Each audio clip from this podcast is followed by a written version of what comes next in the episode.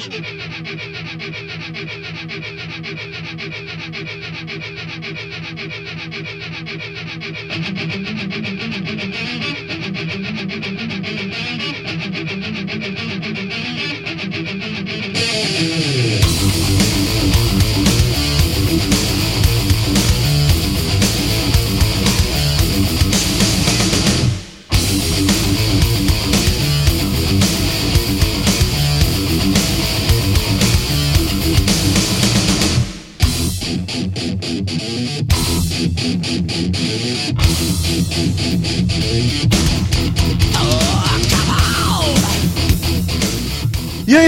E biscoitos, punks góticos e pessoas de merda que escutam essa bagaça. Eu sou o Romental está começando agora mais um episódio do podcast Crazy Metal Mind. E tem aqui comigo Gustavo Chagas. Opa, me quebrou. Me quebrou também, que eu tava pensando toda uma piada. Ah, porra. E aí? E aí, vocês dois, seus safados? Safado é o Romulo, quebrou nossas duas, as nossas quatro Ficar ligado, pernas. é pra acordar. Caralho, eu tava tirando o cacaroto do dente. Caralho, quase que eu engulo meu dedo aqui. Isso aqui também, Daniel Isorel. Olha, agora sim, hein? Sempre presente. E era pra ter aqui Era uma web celebridade que vai ficar pra outro disco do Pantera.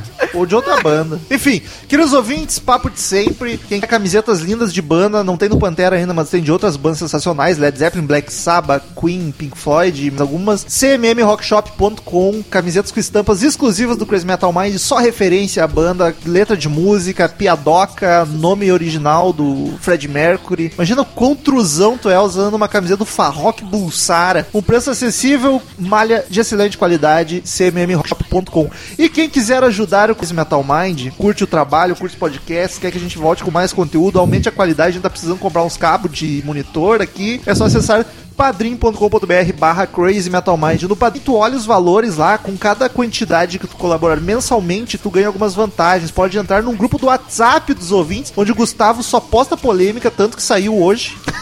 Chaga saiu do grupo hoje, revoltadíssimo. Cara, eu não tava revoltado, mas olha só. É porque eu fiquei uma hora gravando longe do celular, tinham mais de 300 mensagens. Eu não consigo lidar com isso. Eu, não, eu, eu te confesso que eu silencio o grupo e eu, quando tem, fico pra ver o que tem no fim, tchau. Porque não tem como isso. acompanhar. Não é impossível. Não tem Porque como. é que os nossos ouvintes são muito assíduos. Não é que bom, eles falam entre eles ali, entendeu? Porque eu, eu não consigo acompanhar, não. Não tem condições. Pode até escolher assunto de podcast, é só olhar os valores lá, a quantidade para colaborar mensalmente, que nos ajudará muito. Afinal, é a única fonte de renda que esse podcast tem. Então, se tu quer que o podcast continue vivo, por favor, colabore com um realzinho por mês, já ajuda demais, sério mesmo. padrim.com.br barra Crazy Metal Mind. E estamos aí hoje, por incrível que pareça, esse podcast já estava planejado e aí aconteceu uma fatalidade. Ninguém fez- morreu. Não morreu sim. Morreu, é verdade, morreu. No caso, morreu. No caso, morreu, Daniel. Eu pensei que tava falando do Gaveta. Não, não, não. A gente já tinha combinado de gravar esse episódio e aí, infelizmente, Vini Paul, baterista do Pantera, veio a falecer, então a gente pô, mais, Aparentemente, problema cardíaco, né? mais motivo ainda pra lançar o podcast logo e pra fazer uma certa homenagem ainda aí pra galera que não conhece ou talvez nunca se aprofundou. E deveria. Ouvir, deveria. exato. Já digo aqui que deveria, que eu, eu gosto. Sabe que dia que foi, Daniel? Foi umas duas semanas. Ah, né? velho, não lembro. Não sei se o Gustavo pode nos ajudar, mas eu não lembro, cara. Foi dia 22, 22 de junho, com 54 anos. Novo pra cacete, né, cara? Pois é. E aí deixou o Pantera agora só com o Phil Anselmo e o Rex Brown. Deixou não, né? Porque o Pantera não tocava já há muito tempo. Mas muita gente tinha o sonho de ver uma reunião dos três membros originais com o Zack Wilde assumindo o lugar do Dimebag Daryl. E o próprio Zack Wilde falou que é fácil, que ele é um grande, era um grande amigo da banda. Provavelmente não veremos mais isso, porque perde o sentido perdendo os dois irmãos Abbott É verdade. muito triste. Mas enfim, então estamos aí para prestar uma homenagem e para isso escolhemos o disco favorito do Chagas sobre o Pan- do Pantera e não só isso, o mais famoso da banda também, Cowboys from Hell.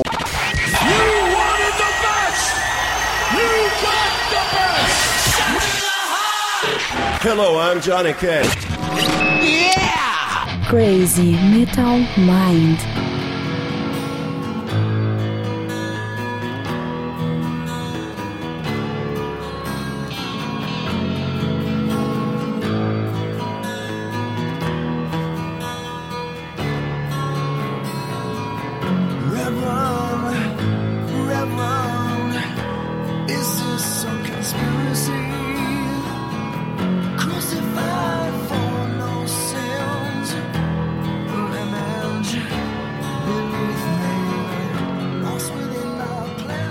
É o Dark Side of the Moon do Pantera? Com certeza. Então tá. Absoluta. Então tá. É o quinto disco de estúdio do Pantera, mas ele é praticamente o primeiro, né? Porque pra quem não conhece a história da banda, aliás, a gente já gravou um episódio sobre Pantera, onde falamos sobre toda a carreira, todos os discos. ah, Eu gravei o- esse? Gravou com Eu o Carlos. Tourinho, do Bah, Pauta Livre News, do. Pelada na Net. Puta isso. Faz tempo já. Bah. Um episódio bem bacana, só que nesse aqui a gente vai se aprofundar só no Cowboys from Hell, então se quer saber a história da banda inteira, só ouvir nosso podcast sobre o Pantera. Mas, em resumo, a banda era glam metal, era hard rock farofona nos quatro primeiros álbuns, e aí neste Cowboys from Hell eles mudaram todo a sonoridade, virou um thrash metal, Inclusive, metal, eles dizem que depois de serem recusados 28 vezes por grandes gravadoras, um, um chefe da gravadorona, a, a- como é que é o nome da gravadora? Ati, Ático, Ático. Ático. Isso. Atco. É, ele mandou um cara, ô meu, dá uma olhada nessa banda aí, vê o que, que tu acha lá. E aí o cara foi no bar ver os caras tocar e falou, meu, vamos, vamos pegar os malucos aí. Inclusive até o, Bande- o Pantera, como estava dizendo, mas não usou esta palavra, eles consideram o disco de estreia da banda. É porque a banda mudou completamente. Porque é outra banda. É outra banda, só que ficou com o mesmo nome, É. tá ligado? Basicamente é outra banda tocando outra coisa. É os mesmos integrantes, mas e o mesmo nome, mas a sonoridade é completamente diferente, é outra coisa. Então, consideramos que seja o primeiro da banda. E é o primeiro com uma gravadora grande, né? É, foi o primeiro sucesso também, que eles não chegaram a fazer sucesso com Nenhum. os discos anteriores. é. Apesar de que é bem bacaninha até, mas é bem genérico. Ah, é que eles faziam o som que, que um monte de gente fazia. É. Eles faziam aquele negócio, ah, vamos tacar o som que a galera tá tocando pra fazer sucesso. Sim. E aí quando eles resolveram fazer as coisas próprias, é que funcionou. Eu Tu recomendo, coisa, né? eu recomendo jogar no Google Pantera da fase farofa pra vocês verem um gordo vestido de hard rocker, que é no caso do Vini Paul. É uma cena lindíssima, ele de roupa de oncinha. Mas ele sempre levou esse estilinho, ele nunca deixou de ter um pouco desse Não, estilo. mas depois ele virou mais hard rocker. Isso, mas depois sério. de mais velho ele já tinha. Ele andava tipo os caras do Poison hoje em dia, tá ligado? É, hoje em dia, Ele aquele já tava. chapéuzão. Isso, né? isso. Com aquela cara meio botocada, com cabelinho chapado, de lisinho pintado, assim, sabe? Tava bem naquele clima dos. Parecia a música do Poison. Enfim, a formação da banda é Phil Anselmo no vocal, Dimebag Darrell na guitarra, Red Brown no baixo e Vini Paul na bateria. E aí eu gostaria que o Ricardo Robson, como sempre, me auxiliasse. Aí, me quebrou, hein? Tô sem computador hoje, Rômulo. Pô, tu não sabe de cor o nome da banda? Ah, Muito difícil, não conheço, hein? Rock pesado não é muito comigo. Pô, o, o guitarrista principal, o Dimebag O Jimmy Darrell. Bag. Jimmy Bag da Hell, Rômulo. e o Vini Paul, que não tem mistério, hein? Mas morreu, hein? Antes ele do que eu. Vamos nessa. Ok, obrigado, Ricardo Robson. A banda, ela é bem redneck, né? Usando um termo meio chulo. É que eles bem são white, texano, né, é cara? bem white trash, Os né? caras são do Texas, tá ligado? E aí eu, eu gostaria de perguntar se vou sortear aleatoriamente. Queria saber do Chagas. Sim, do Chagas. O que, que ele acha das declarações racistas do Anselmo? Sorteei o Chagas, assim, pra falar sobre racismo. Olha só, vamos, ó, vamos botar aqui, vamos deixar tudo bem claro pra quem. Claro é coisa de racista. Por que deixar claro? É, quem estiver ouvindo, ele é racista. Vamos aqui, vamos. Eu gostei do. Ele é racista. Você é um Tom Falsete. Puta do racista. Ele é cuzão, né? Não vamos, não vamos enganar ninguém. Ele é um cuzão, ele é um babaca, white power lá. É. Assim, aí cabe a você. Isso, isso influi ao ponto. Cabe a você, fã negro. Isso Não influi ao ponto. Não, e pode ser pro Vai branco também, né? Porque Hã? o cara. O, pode ser até pro ouvinte branco também, porque afinal de contas, nós também podemos ficar revoltados com a escrotice do, do rapaz. Não, não é nosso lugar de fala, Daniel. Ah, é, inclusive tava no vídeo do Porta isso, lugar de fala, achei sensacional. É. Não, sim, com certeza, assim. Ele é. Não adianta, ele é. Mas assim, cabe a você julgar ou não é, se você acha, se acha que a, a obra artística dele ultrapassa isso. E eu acho que sim, eu não, eu não parei de escutar, não, não vou parar, assim. Ter show dele ano que vem aqui no Brasil, não sei se vou. Mas. Muito por causa disso também. Mas Pantera eu não vou deixar de escutar. Podia ir jogar um troço na cabeça dele. Até porque shows. banana. Até porque show solo dele. Joga um né? negrinho na cabeça dele. É que aqui a gente chama. O negrinho é o brigadeiro, tá? A gente chama de negrinho aqui. Que é um pouco racista também, talvez. Porque aí o cara vai dizer, bah, fui no aniversário do, do meu filho comer negrinho. Tipo, fica foda isso, tá ligado? Mas também tem o branquinho, só pra deixar claro.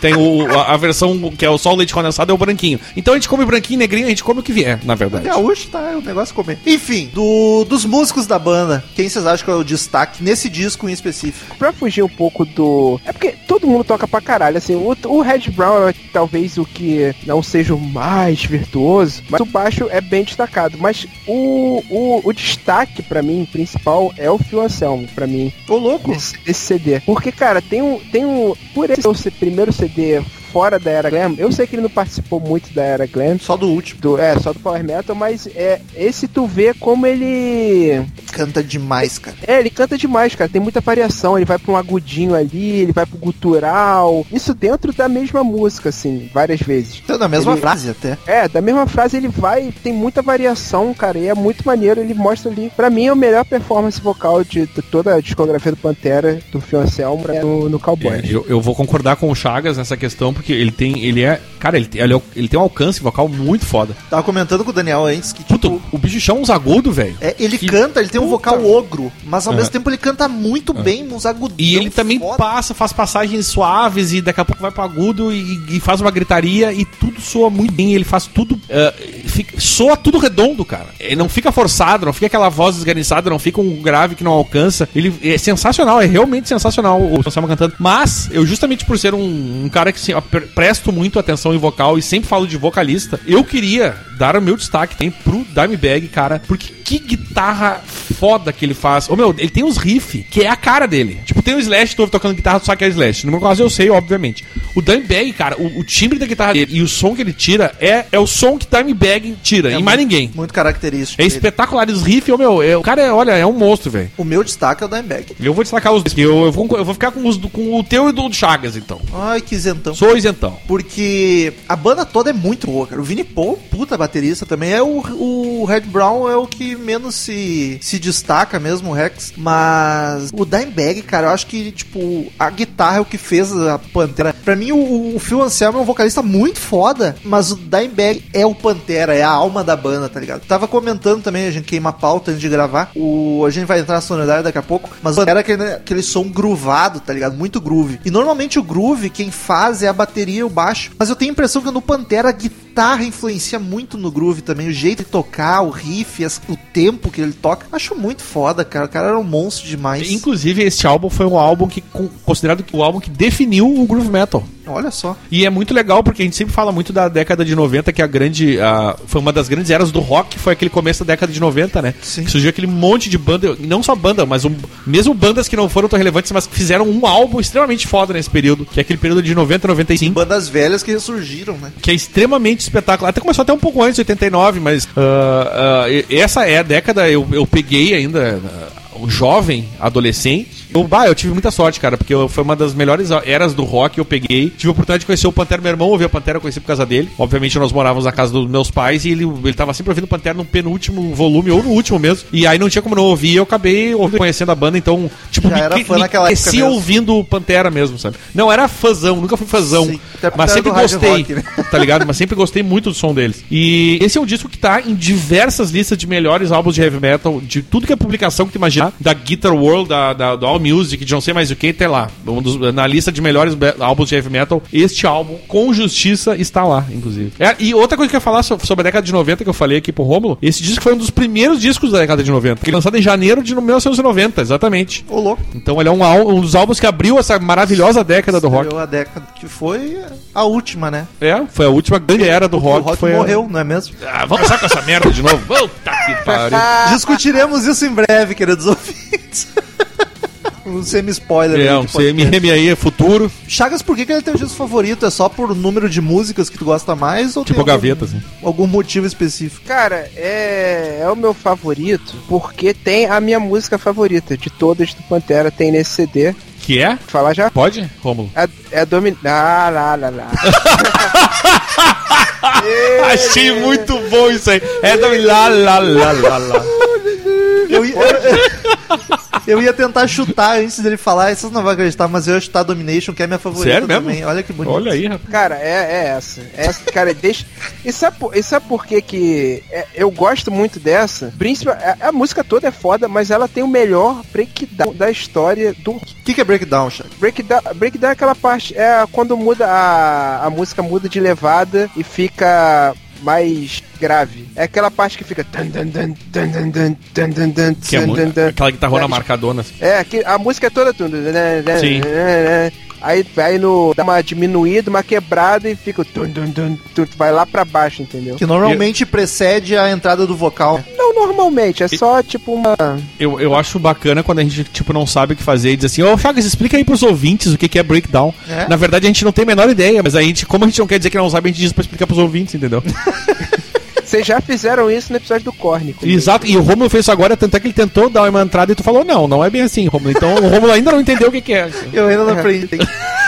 Eu vou, eu vou fazer um vídeo só sobre breakdown. Olha aí, Olha aí, gostei. que momento. Gostei. E, eu, e, e- e esse rifão eu acho muito sujo, pesado, absurdo. E é porque eu virei fã de Metallica, de Metallica, Olha! de, de Pantera, com aquele CD ao vivo de 96 dele. Que foi o primeiro que eu tinha, eu era muito moleque, né? Mas eu, eu comprei. Porque eu sempre ouvi falar Pantera, eu tocava alguma coisa na rádio. Aí quando eu vi que lançou, tinha na- eu, eu comprei esse CD ao vivo. E é um dos meus CDs favoritos até hoje, cara. E Ah, tem. 97? 96 ele falou. É 97? Oficial Live 101 Proof. É, você tem o proof. Eu até ia perguntar agora pro Chagas, ele já vai continuar falando, mas eu ia fazer exatamente essa pergunta. Como ele conheceu o Pantera e, né? Então agora nós já sabemos. É, não, foi tocando na rádio, aquelas coisas, tocava Cemetery Gates, tocava, tocava o Walk, tocava as mais clássicas. E aí tu foi comprar o CD. É, aí, tipo, eu sempre ouvi assim, aí, tipo, eu vi que lançou, teve um estardalhaçozinho, ah, lançou o CD novo do Pantera, eu fui eu ouvi, comprei, achei a coisa mais foda do mundo, pesado. E tem, não tem exatamente Domination nela, tem, tem uma, acho que é a sexta faixa, que é Dom, Dom barra Hollow, que é, que é uma música do Vulgar, O Hollow é foda também. Hollow é foda. E, e o começo dessa é só essa parte pesada. Então eu sempre achei esse riff muito foda. Então eu descobri, eu já era fã pra caralho desse riff, desse começo, antes de conhecer a Domination mesmo, do Cowboys. Aí depois eu fui atrás de outras coisas que eu vi, que, é essa, que esse começo da Dom, do, desse ao vivo, era do, do, do, do Domination do Cowboys. E aí eu achei mais foda ainda, porque a música é foda. Tu vê que essa relação do menino Chagas. Como tu, como é- tu, tu chegou. Tu nunca foi muito. Foi, nunca ouviu muito Pantera, né? Não, ainda não sou não, cara. É Já da- que esse é o antigo, acho bom a gente não. É né? daquelas bandas que, tipo, quando eu ouço pra prestar atenção, tipo, estudar podcast, eu, caralho, é muito foda essa merda, tá ligado? Mas assim, não, não fala com o pequeno metaleiro do meu coração. É, eu Não gosto. Eu, eu não sou fã também, assim. Eu gosto, Que nem o Chagas, mas eu gosto bastante da banda. Sempre que eu ouço alguma música, eu lembro o quão foda eles são. Sabe quando tu, tá, tu não ouve muito, mas quando tu ouve, tu pensa, caralho, eu devia ouvir mais essa banda. Com certeza eu sou daquele eu acho que muito menos foda. gosta. Eu não sei, tem duas bandas pra mim que são gigantescas, que eu não sei por que que não me pegam. O Van Halen. o Van Halen é o clássico Van Halen que o Romulo É as problema. duas que eu não consigo entender porque, que- não sei, é bom, eu gosto, eu escuto, eu bato caralho, mas não, não boto pra tocar, tá ligado? Não sei porquê. É um pouco lotado, mas é, Eu, eu também lamento isso. é triste um pouquinho. né? Mas, tanto que eu vou só elogiar o disco hoje, mas não é um que eu escute com, com muito tesão. Eu hoje, quando eu fico estudei, eu pensei, caralho, por que, que eu não ouço Pantera tanto, cara? Eu deveria ouvir mais Pantera. E, e- isso acontece volta e meia quando a gente grava o podcast. Eu penso, meu Deus, cara, por que, que eu não ouço mais essa banda? Até porque eu não consigo, porque a gente tá sempre estudando. E aí, volta e meia eu quero ver as músicas que eu gosto, né? E Sim. aí tem que tocar, acaba deixando coisas de lado. E é uma merda gravar podcast que a gente conhece mais coisa e mais coisa boa. E tu pensa, meu Deus, eu não vou conseguir ouvir tudo, eu vou morrer.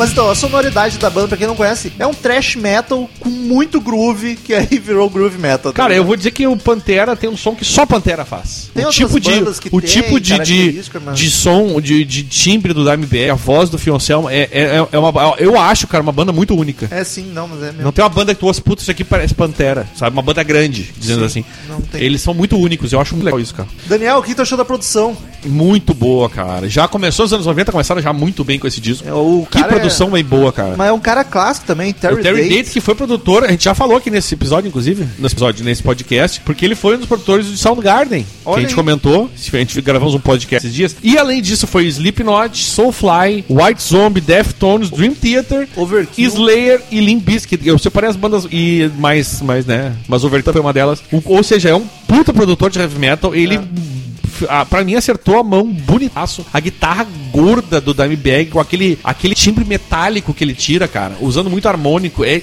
eu não sei, cara. Eu acho, e a voz tá redonda, tá tudo gravadinho, bonito, aparece. Assim, o Sim. baixo que vocês falaram é o que menos destaca, né? Não, mas dá pra ouvir bem. Mas dá pra ouvir, exato. Dá pra e ouvir. a bateria também. Ah, meu, eu, eu, eu sou apaixonado pela produção desse álbum. Além do, do álbum ser muito bom, acho que a produção também ajudou pra caralho, velho. E Imagina eles que viram umas gravadoras fodidas de cair na mão do Terry Date, uma gravadora foda e fazer um disco desse, o primeiro, assim, sabe, de. de... Tanto que ele produziu quase todos do Puta, espetacular. Tô até me empolguei aqui. Me incomoda um pouco, mas acho que não é da culpa da produção. O timbre do baixo, em algumas músicas tá muito agudo. E a batera também é aquele bumbo duplo abafado que não, não me pega. Mas isso acho que não é culpa da produção, não. É. Talvez seja mais gosto. É, acho que sim. Do é, que outra coisa. Dá pra chamar de problema. É uma coisa muito do gênero também. Capa do disco. Que bela bosta, né? Puta que pariu. Pegaram uma foto de um salão. Essa foto é de 1910, pesquisei a respeito. Caralho, tu foi longe. É, é uma, um salão, uma foto de 1910. E, e aí fizeram uma colagem ali, uma montagem que escrotíssima dos caras fazendo uma- umas poses bizarras no salão que eu nem sei o que dizer. É, olha, puta que pariu. Ah, a capa é icônica. É icônica, mas é uma merda, né? É falar a muito verdade. ruim, cara. É muito ruim, parece, parece montagem de festa de 15 anos. Isso, o- o- a festa do Nissin Orf- Orfale. Eu pensei em Nissin Orfale. Olha isso! Este mito da Você viu que internet. Nissin Orfale é reaça? Eu vi que ele tá na IBL, né, gente? Caralho! Ele tirou foto com o Kataguri lá e Kataguri. o. É, Katagiri, sei lá como é que é aquele japonês lá. E o outro lá, o. Mamãe falei. Mamãe falei isso. É sensacional e ele tá todo felizão, tipo. ah, O Nissin Orofale, ele tinha que fazer um vídeo novo. Teu, teus amigos, Daniel. Cala a boca. Teus, am- teus amigão da MBL. Nós, nós, nós, nós somos com o MBL. Nós quem? Eu e o meu amigo Fábio Osman, que foi um dos fundadores do MBL, inclusive. Olha aí. Mas ele caiu por, saiu por divergências que nós todos sabemos por quê, né? Não preciso, não preciso aqui citá-las. Enfim, acaba uma merda. Mas eu, eu, eu destaco o Vini Paul, que tá um gordinho no canto. O que, que ele tá fazendo com as mãozinhas pra cima, tá ligado? Não, meu, e, é essa? e- não, e diz, que, e diz que a pose do Phil Anselmo ele fez uns, uns 30 pulos do banquinho pra conseguir chegar na, na hora, na pose ideal pra botar nesse, nessa capa. E aí tá o outro fazendo um espacato, tocando guitarra, o Danny Bag. E aí tá o Vini Paul, tipo, ele, ele continuou até hoje. Ele, ele, antes de morrer, aquele gordinho esquisitinho, né? Continuava a mesma coisa. Depois de morrer, provavelmente. Ele, ele deu uma não inchada. Ele, não, ele deu uma inchada. Depois ele parece que vai emagrecer de novo. Já passou tempo suficiente pra gente fazer essas Ah, piadas. eu acho que já, cara. Eu acho, inclusive, já emagreceu. Pelo cálculo aqui.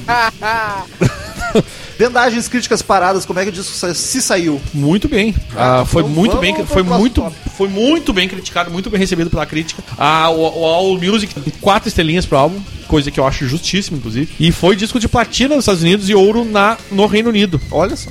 Foi muito, muito bem. Não só pela crítica, como pelo público mesmo, né? E não à toa é o Dark Side do, do Pantera. E eu acho que por crítica, crítica e público, digo mais. Porque às vezes ah, há- existem divergências, né? Talvez De existam. gosto, de gosto de É, fã até eu- de eu- porque é o- exatamente isso que eu o dizer. vulgar é muito O, o adorado. próprio Gaveta que prefere vulgar do que É. o Cowboys, né? Eu sabe que eu tenho dúvida, cara. Eu acho, eu, eu acho que eu botaria empatado os dois, porque o vulgar tem muito. Tem, acho que o mesmo número de, De músicas músicas, fodas sim. que eu acho do vulgar, eu acho no Cowboy, entendeu? Então eu acho que pra mim empata. Eu fico com dificuldade de decidir. Eu tô bem em cima do curto, viu? Tô isentão pra caralho hoje. Quem diria? Daniel Aécio, todo. Esse é o teu cu. Então vamos pras músicas. Tem 12 canções, Che, vamos! tem quase uma hora de disco, é grande. Ô, ô, ô, Chagas, Fala tu. tu que é um cara que, que é um brasileiro, que nem eu, que gosta da seleção. O que que recebido a O crítica. que que tu pensa de um- uma pessoa que não olha futebol a vida inteira e Ah, resolve isso, que é o torce quadro, vamos o resolve que torce pra Bélgica Então o que, que tá acontecendo sem aqui? motivo nenhum. Do nada, nós ia pras músicas, Não é eu muito virei o tópico. não é muita coisa de hipster que toma veja importada isso, gente. Cara, é muito, cara. Por que Bélgica? Não, tem Não, sentido, não, não, é o que assim, ó, qualquer uma. Torce pro Brasil. Ô meu, tu vai, o Brasil ganhou lá da, da, da, da- da- do México, aí tipo, eu, eu vi vídeo no YouTube de, de, de festa na Tailândia, na Jamaica, no Haiti, no Senegal, na puta que pariu, e aí o Rômulo Rômulo! Passa uma Bélgica. É, é muito de coisa de quem usa coquinho, né, cara? Fala a verdade. Você vai fazer eu me, vai fazer eu me explicar aqui. Não, eu não quero, não tem explicação. Eu nem quero, porque não tem, entendeu? Claro que tem. Mas eu sempre escolho um azarão pra torcer de, de zoeira. Não, um azarão tinha que ter pego melhor, porque as- a Bélgica não chega a ser azarão. Ah, mas é que a gente- eu azarão no bolão, então eu queria ter um mínimo de chance. Não ia Tu pegar um- Senegal. Tu quer um azarão, tu, por exemplo, ali, ó, Croácia. Na última eu fui na Costa Rica, chegou até as Na Croácia, quartas, a Croácia pode ser um azarão, porque é do lado de lá do grupo e é bem fraco aquele time lá. Mas eu escolhi a Bélgica antes de qualquer Ah, jogo. A Bélgica, é, eu não sei, eu, eu- Vai dar um vareio no Brasil, mas 7 a 1. E a gente vai vir na casa do Romulo assistir uns 15 aqui. A gente, Ah, vai, dar- a gente, vai, a gente vai socar tanto o Romulo quando o Brasil fizer 5x0 na Bélgica que vai ser lindo. Eu só peço filme e me mande. Assim, nada, nada além disso. não, pode deixar. Eu, deixa comigo, Chagas. Tá bom. E HD, por favor. e tu quer horizontal também, né? Isso, é o Brasil que eu quero.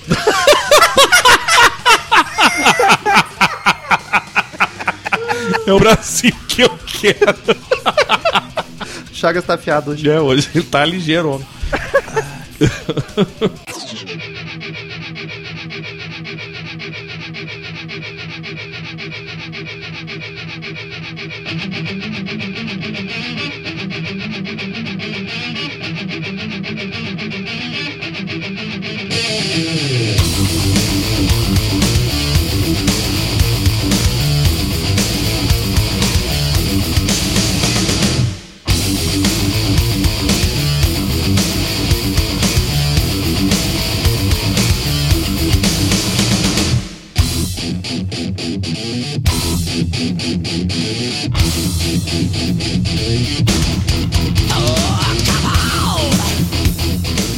música do disco, homononônima Cowboys from Hell. Primeiro, inclusive, né? Diria que é a mais famosa desse disco. Ah, não sei, hein? Acho que é. Não, é sim, é sim. É sim. É mesmo? É que, é que eu acho que eu sou muito suspeitão de Cemetery Gates, é por isso.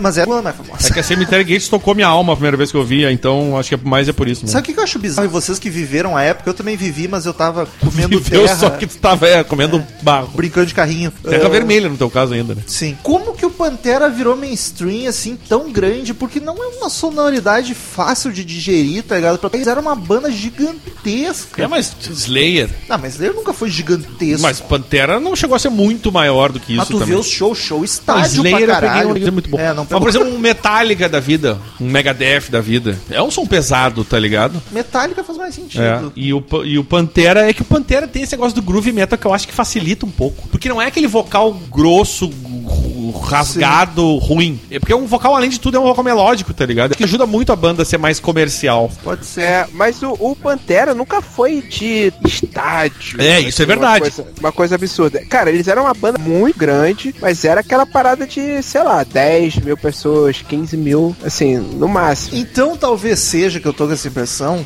porque os vídeos que tu vê da Pantera tem vários em de estádio. festival, mas né? Tudo festival. É festival, Então, exato. talvez tipo, Então, é, cara, isso é uma parada maneira do, do Cowboys, porque uma das paradas que mais maneiras aconteceu com eles foram, foram ter tocado no, num dia. Foi a grande abertura no, na Rússia. Isso. Isso aí, da, da- depois da queda da União Soviética, do bloco soviético. É, é, depois da queda do bloco Soviético. abriu, abriu-se pra música, não sei o quê. Então teve um show lá que o Pantera abriu, que foi Pantera, Metallica e CDC. E tinham 500 mil pessoas Ô meu, assistindo. os caras falaram em um milhão. Eu cheguei a ler É. sobre isso. E tu sabe que uma, tu não citou uma banda que talvez tu não goste muito, mas eu gosto muito, que é Black Crowes. Também tocou nesse festival. É mesmo? Aham. Cara, eu falei, eu ia ficar louco nesse festival. Só tocou banda que eu gosto, velho. O show mais clássico é do Pantera, tu acha no YouTube os vídeos da Enter Sandman, que é a abertura do show. É A do Pantera, forte. tipo, né? Do Metallica, eu quis dizer, perdão. Sim.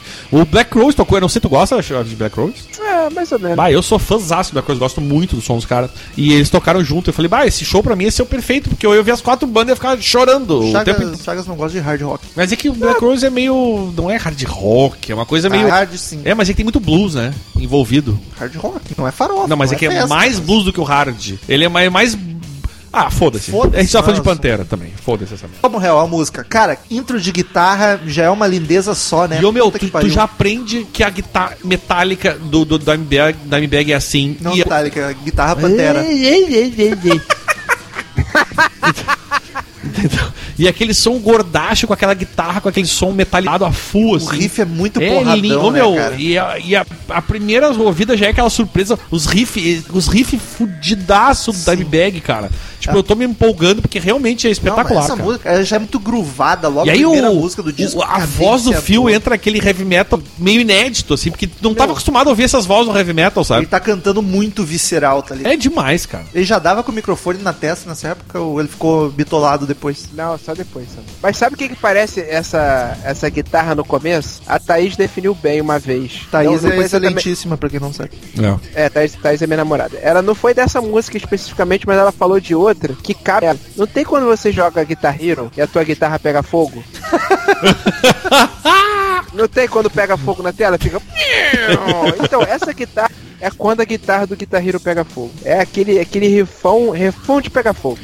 Fã de pegar fogo. Olha, temos um no- temos uma frase, inclusive. Cid Moreira anota aí.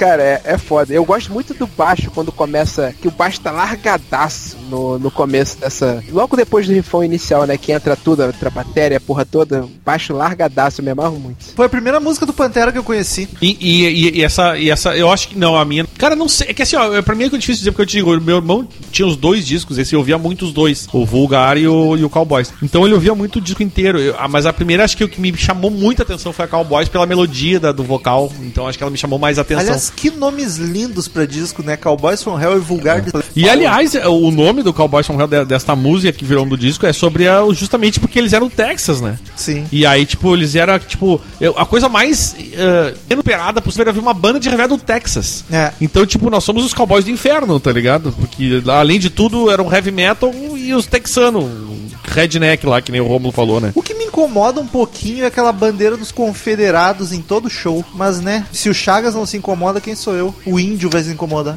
O índio, o índio devia se incomodar o mais índio, ainda, na exatamente, o índio que devia ficar mais de cara ainda do que o negro, olha aí, ó. Olha aí, ó. Olha aqui o Chris Metal de todas as tribos. Nós todos estamos to aqui, ó, todas as cores possíveis aqui nesse A gente é um degradê. É, degradê de bosta, como diz o Marcelo.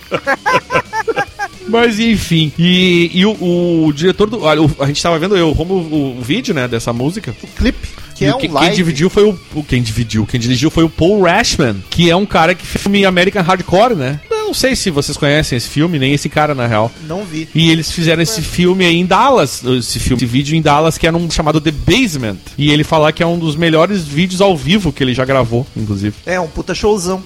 O, Ro- se o Chagas, que trabalha com vídeo, não conhece, quem será nós, né? É muito caralho, cara. Vocês não tem ideia. Eu entrei na faculdade em 2004, né? É a época que neguinho ainda alugava coisa. O que tinha de amigo meu que falava assim: Gustavo, você que faz cinema, me indica um filme aí pra alugar aqui. Indicavam o David Lynch. Não, pede pro, pro cara que trabalha na locadora. Não vai ter- Vai na locadora e pergunta, filha da puta. é, porra. Mas tu fez cinema, cara, tu tem que saber. Sabe que ah, o Pantera tem Eu uma. dava, eu dava dica, mas porra. Dava umas dicas. Tinha que dar umas dicas só pra sacanear, tá ligado? Eu fiz jogos digitais, tá ligado? Quando alguém quer saber como é que passa de fase de algum jogo, me pergunta também. Eu tive a cadeira Zelda, tava ajudando a Nath esses dias ali jogar o DS. E, e ó, tem uma. Aliás, tem uma. ah, Uma curiosidade nada a ver, na real, mas que tem uma banda de Pantera cover feminina, né? Só Que é chamada Cowgirls from Hell. Sério, os Cougars. É, Cougars from Hell ia ficar, porra, ia ser mas. Puta, Romulo, tu, tu foi além Olha agora. aí, eu sou muito bom no inglês. Te dou os parabéns. Cara, o solo de guitarra dessa música é linda demais, o baixo tá pegadão. E eu acho muito massa que ela tem umas inserções de frase no meio da música, uma voz grave de locutor, um Ricardo Robson da vida. Fiz sucesso, hein? Ricardo Robson e locutor, é isso aí. Minha carreira é de essa. Pantera. Pantera é amigo, mas a voz é minha. Vamos nessa, hein? Pô, Ricardo, hoje nunca falar de uma banda que tu curta, né? Jamais, hein? Roupa nova, talvez. Que... Não gosto de roupa nova, só gosto de gauchesca, gente. Já falei. Porra, que Aqui no interior nova, é. Não, não vou falar que vai dar merda. vamos, vamos seguir assim. vamos seguir daqui. Tá bom. Eu pensei aqui, não, deixa, vamos passar. Melhor não, né? Já É. foi censurado na rádio É, uma vez. vamos, vamos, segue.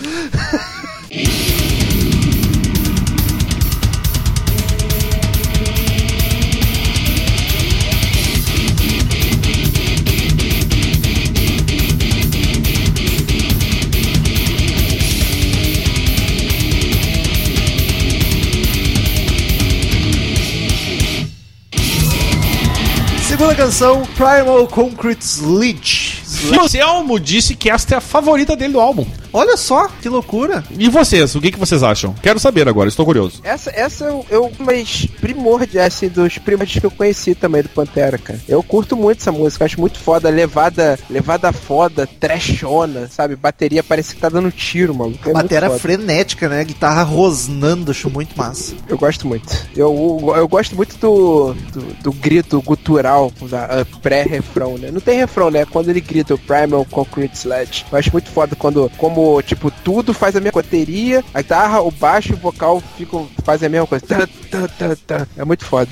E ela é mais Legal. curta do disco, é curtíssima, tem 2 minutos e 13. E é muito foda. Eu vou dizer que é uma das que eu menos me chamo. É, eu, eu, isso até surpreende o, a posição do Phil Anselmo, porque eu, pra mim não é uma dos destaques do disco pra mim, mas bom, o Phil Anselmo gosta, né? O problema é dele. Ele gosta de vinho branco também. Eu também gosto, tamo junto Essa então. é referência aí fica só pra quem acompanha o mundo da música.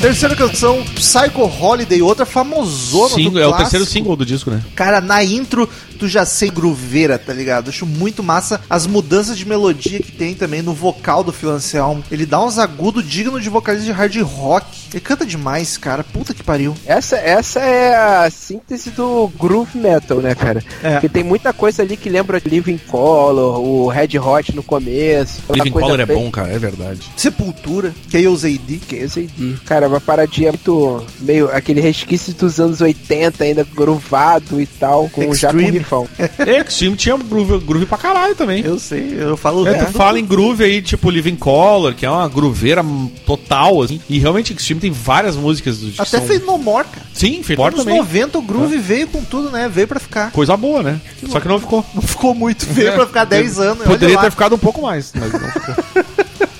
Onde está o groove? Será que esse é o ano, assim como o podcast, esse é o ano do groove? O Groove morreu? Mas é uma das mais conhecidas do disco, um dos clássicos. Estaria, está nos greatest da banda. E nessa música, pra mim, o destaque é o Phil. Ele tá espetacular. Que homão. Que homão. Isso outro que só, mas canta muito. Como todo homem patriarcal. Aliás, me digam uma coisa, eu não acompanhei, até porque nunca fui grande fã de Pantera. Mas como é que ele tá cantando hoje em dia? Ele ainda canta bem? Nem eu nunca parei pra ouvir, apesar de dizerem que é muito Cara, bom. não sei, eu não, não- ao vivo eu não tenho visto, ele já passou em Porto Alegre umas vezes, eu, não, eu talvez o Chagas possa falar sobre isso, eu não sei, realmente não sei como é que tá o vocal dele. Tá uma merda. Sério? É mesmo? Ah, que triste. Tá, tá, ele não alcança mais quase nota nenhuma. Não tá um desastre total, mas tá, cara, tá, tá tristinho. Caralho! Foi. Caralho, eu vi um rato muito grande passando aqui. Caralho, fudeu, fudeu muito. Caralho, cadê a merda? Filha da puta. Cadê essa Vai merda? gravar tenso agora. Cara, tá gravando um porão. Exatamente.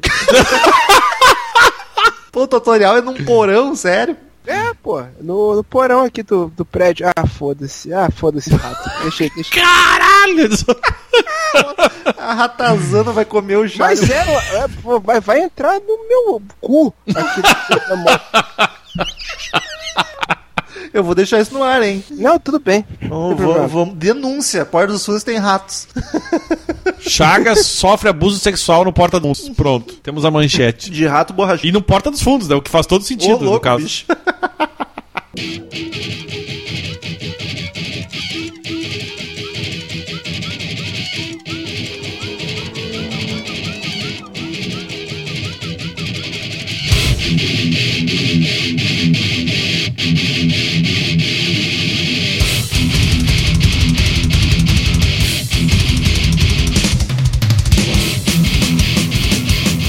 Quarta música, Heresy. Heresy, Heresia, um dos riffs mais legais do Eu ia disco. dizer, cara, ele, ele começa com uns harmônicos na guitarra muito louco e tem aquele Ô, som. Daniel, Daniel, explica pros ouvintes o que é um harmônico. Puta, cara, aí me fuder um pouco aqui. Tem certas notas, da, casas da guitarra, que se tu to- deixar o dedo de leve e tocar nas cordas, por É, eu, exemplo, eu sei fazer um harmônico. ele faz aquele... entendeu? Não tem nenhum violão Bem bom em isso aqui que eu fiz.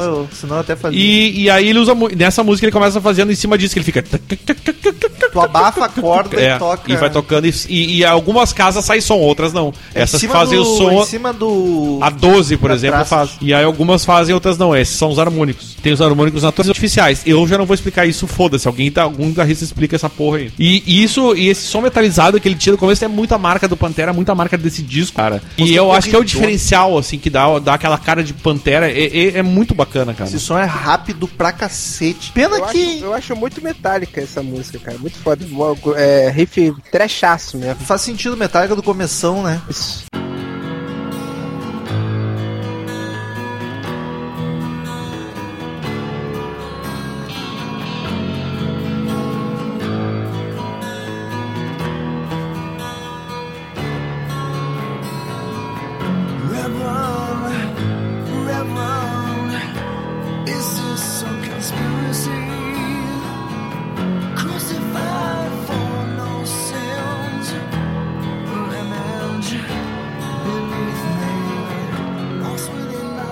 Canção, uma das mais famosas da banda, Cemetery And Gates. past the cemetery.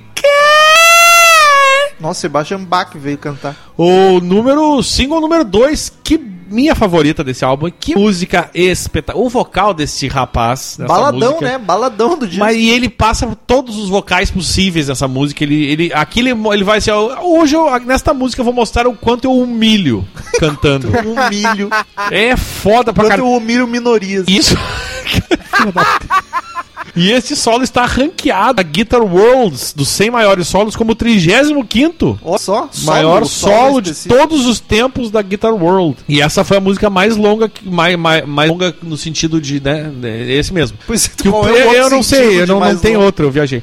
É, porque eles já gravaram, né? Tem 7 minutos e 3 segundos essa canção. Olha, quase um prog. É. Curioso a balada ser a mais, mais longa. E ela fala sobre a morte de uma, uma, uma amante feminina, uma mulher, uma, uma Amante gatinha. feminina. É, porque podia ser um masculino, porque não, não é mesmo? Este mundo que nós vivemos. Não estamos aqui por dentro. E, e, ele, e essa música fala justamente do cara que quer, quer encontrar ela na, na- no pós-vida. Olha só. Por isso que ele fala, passar os cemitérios, os postões de cemitério pra encontrar a mulher, blá blá blá blá blá. Dois da banda É. já encontraram. E tem uma coisa, cara, no álbum.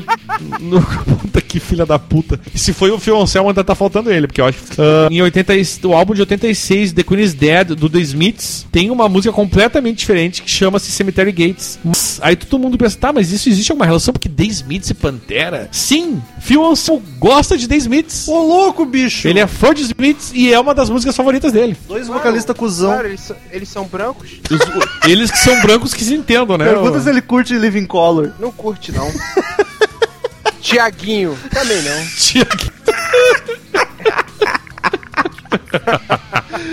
Ai, Enfim, e o vídeo desta música, eu vou depois eu passar a bola pra vocês, deixa eu dar as curiosidades aqui. Eles, eles têm o show de Dallas deles, que é o mesmo The Basement, que é o mesmo show que aparece no outro clipe, com cenas de, de tiradas no cemitério de Los Angeles. E esse é o clipe desta música. E agora sigam vocês. Eu já falei com o quão maravilhado sou por esta canção, agora fica com vocês. Eu gosto muito do violão na música, um dedilhado muito foda. E aí tem as passagens instrumentais com a guitarra bem pesada e frenética entre um estrofe e o outro, até que depois ela vira uma porradaria de vez. É muito foda. E sem dúvida é a música mais melodiosa do álbum, assim, a mais fácil de digerir pra quem não gosta de rock pesado. Mas ela, mesmo sendo balada, ela não deixa de ser pesada também e ter os momentos agressivos. É muito foda. Se é pra reclamar de algo, pra não ser o legalzão da galera, me incomoda um pouco o vocal do Phil quando ele canta suave. Mas é porque o timbre ele soa muito pop rock anos 2000, meio Nickelback, assim, a, a voz dele no, no começo da música. Não gosto muito. Mas a música em si é sensacional, uma das melhores. Não, é foda. É assim, tem o único problema dela, o único defeito dela é que eu enjoei. Assim. Ah, sim, é. Child of Mine deles. É assim, é, mas cara, tu. É porque é, naquela época era obrigado a ter a balada do CD, né? Sim. Todo, todo mundo do trash, do heavy lá, tinha que ter a balada do CD. Dentre as daquela época, é que eu menos tô de saco cheio. Olha. Isso já é um mérito dela. E o, e o riff é clássico demais, né, cara? Esse riff é bom demais. Ah, é uma espetacular essa música. Eu não consigo enjoar, meu. Desculpa, mas eu acho A Nath, foda pra a caralho. Nath odeia Pantera, achou essa música. Ela odeia, nem sabe por quê, porque ela nem ouve. Não, né? ela odeia um pouco porque era a banda favorita da minha ex. Aí Olha, ela tomou rancinho. aí, aí seria agora a penúltima ali. É. Ah, tá, desconfiei.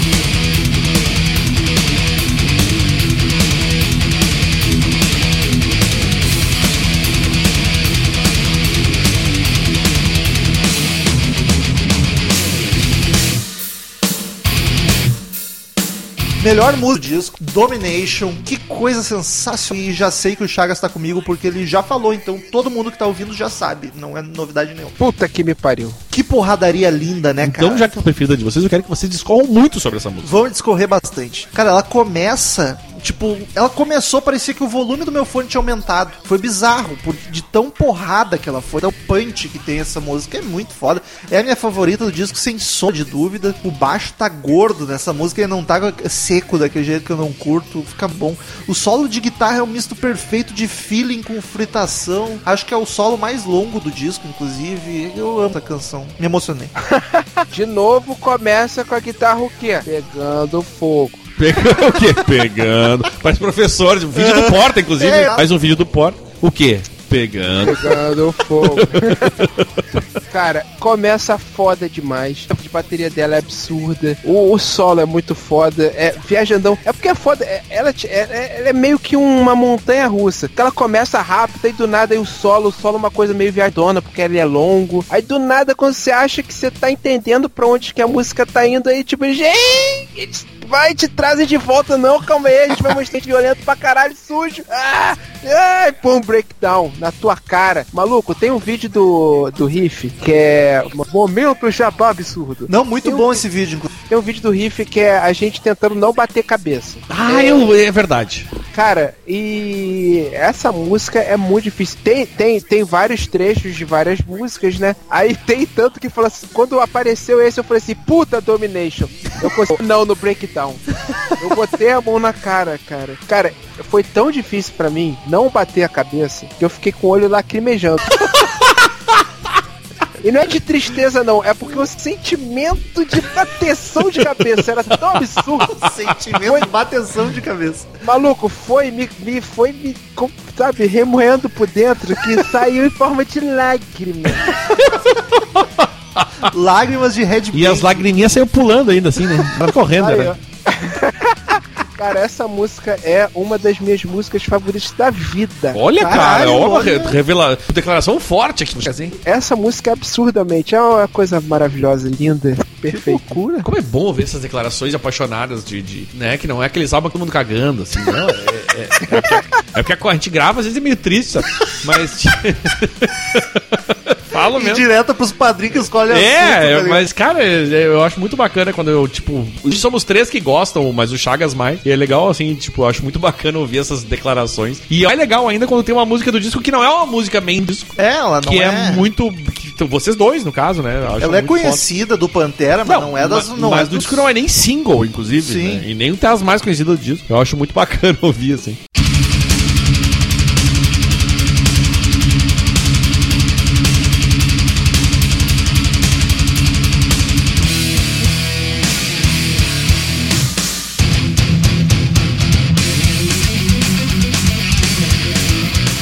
E aí vamos pra sétima canção. Shattered!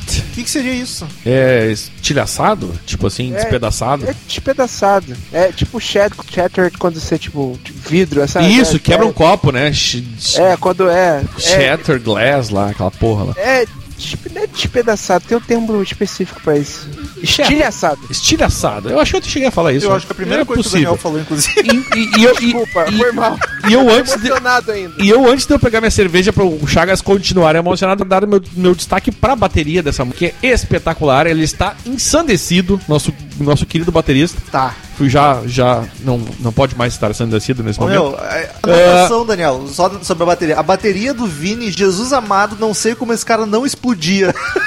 O meu pedal duplo. É, exatamente, é, um- é, uma, é, uma, é uma máquina de moer cérebros aquilo ali. E mais, o vocal do filme me, me lembrou os melhores momentos de Detonator nessa música. que ele puxa os. Ah! Graças a Deus você falou isso, cara. Porque eu falei assim, eu não vou ser o babaca que vai falar que parece Detonator. É por isso Mas eu acho- o Chris Metal tem um babaca pra isso. Esse é o meu papel, Chagas. Na carteira de trabalho, Daniel tá escrito babaca. É a função dele. Uma das minhas funções da carteira é lá, babaca. Eu faço esse tipo de comentário, entendeu? Aí eu alivio um pouco as pessoas em volta. Como eu achei, cara, várias vezes. Mas apare- essa que é muito Detonator, cara. É, vou, vou- pra ver co- como Deixa eu eu fui pegar mais bonzinho, porque eu anotei que o Phil Anselmo tá claramente imitando o Rob Halford. E vocês foram de Detonator. Referências, né? É, é um falsete que chega até a soar meio cômico, tá ligado? De tanto que ele força, assim. Mas eu acho bacana, mesmo assim. Mesmo sendo Eu- meio zoado, fica legal. Eu não, eu não sou fã, não, cara. Tanto que eu anotei aqui, eu botei, não gosto muito, parece Iron genérico. É, não é a tua cara mesmo. É, eu não curti muito, não. Acho meio qualquer coisa. Tu muito desses agudos afetados, né? Não sou muito, não. Mais um solo esmirilhento do Dimebag, cara. Muito bom. O que que. Na verdade, o Dimebag, por isso que eu falei que ele é um destaque do disco, cara. Sim. Porque ele. Ele to, todas as faixas ele, ele é um. Ele é um. Ele e o Anselmo, tipo, se destacam. Fala Anselmo. Parece o tio, né? É, tipo, Ah, meu tio, An- o tio Anselmo. Tem o fio Anselmo e o tio Anselmo. Veja você. Tipo, ah, nós vamos lá, acorda que nós temos churrasco na casa do tio Cara, Anselmo. eu ia dizer exatamente isso, o churrasco do tio Anselmo. Puta, isso é muito bom. Mas, gente, vamos lá que hoje é dia de churrasco no tio Anselmo. Mas enfim, é- é- Tio Anselmo parece o explicador de matemática. explicador de matemática. Vocês têm isso aí? Eu não sei se é do Rio tem explicador. Tem no Sul isso? Não, Tem, né? não sei nem do que Tu, tá tu falando. esclarece na o que, que seria, porque pode ser que a gente tenha, mas não chame pelo mesmo nome. A gente chama Não, de expli- cacetinho. Nada a ver, tá ligado?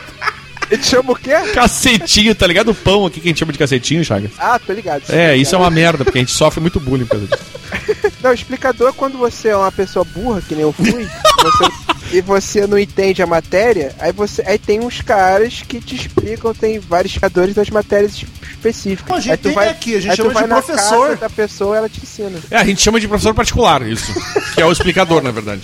Eu sabia que era uma coisa por aí, cara. Show. É o explicador. Explicador é ótimo, achei ótimo O isso. Rio Grande do Sul que inventa a palavra diferente pra tudo, agora o Rio de Janeiro me surpreendeu com essa. Explicador. Olha que bacana. Sério, eu não sabia que tinha vindo louco isso, né? Curioso tu ver Mas esse enfim, intercâmbio eu também precisei é o de explicadores, Chagas. Tamo, tamo junto nessa, cara. Eu não, porque eu era pobre. Tu devia ter dito não, porque eu tô inteligente. Não, porque Não, além de porque burro, era além né? de burro era pobre. Merda. Ai, como eu amo vocês. É, tá eu louco. acho que a cerveja tá pegando. Fudeu. Eu não, eu tô de boa. O Chagas Até falou. fiquei feliz que o. ju- o... Chagas falou essa semana que eu sou um cuzão quando eu bebo, eu fiquei triste. Quase pensei em parar de beber, Mas mas, ele- aí eu abri uma cerveja. Ele não tem. Não chega a estar tão errado assim. Olha só, você está falando isso fora de contexto. Eu estava falando de uma situação Específico. que ele há um xiste. um xiste. Carioca falando isso é, É, foda fica também. melhor que xiste, xiste. É, mas é que tu realmente, tu, tu tirou de contexto, ficou tipo revista Veja, tá ligado? Achei sacanagem com o Chagas. Ah, os ouvintes já ficam falando que eu sou apaixonado por ele. Mas isso todo mundo sabe, cara. Ele, ele, é, ele, ele é o teu negro maravilhoso. Se eu topeiro ou não. Eu tenho certeza que a Thaís já chamou o Chagas disso. Que foi daí que ele veio com esse apelido. Ela me chama de Kinder Ovo. E por dentro é branco. E tem uma surpresa dentro, isso que é mais, mais surpreendente. Surpresa é um câncer.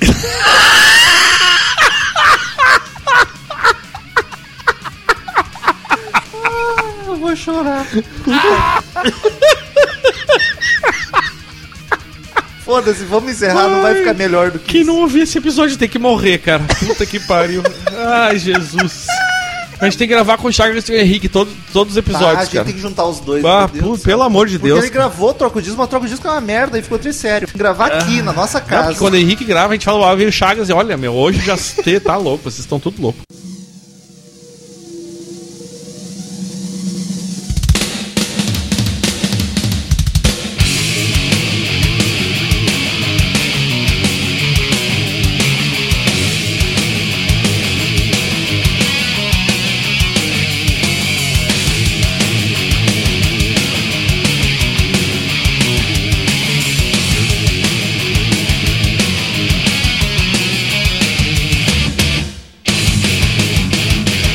Oitava canção, Clash with Reality. Ah. Intro levemente swing, não. Boa pra sair na porrada com Não alguém. sei se eu quero falar dessa música mais agora. Eu tô Deu- passando mal, eu passei mal, um pouquinho mal aqui, cara. É o cigarro. Para de fumar.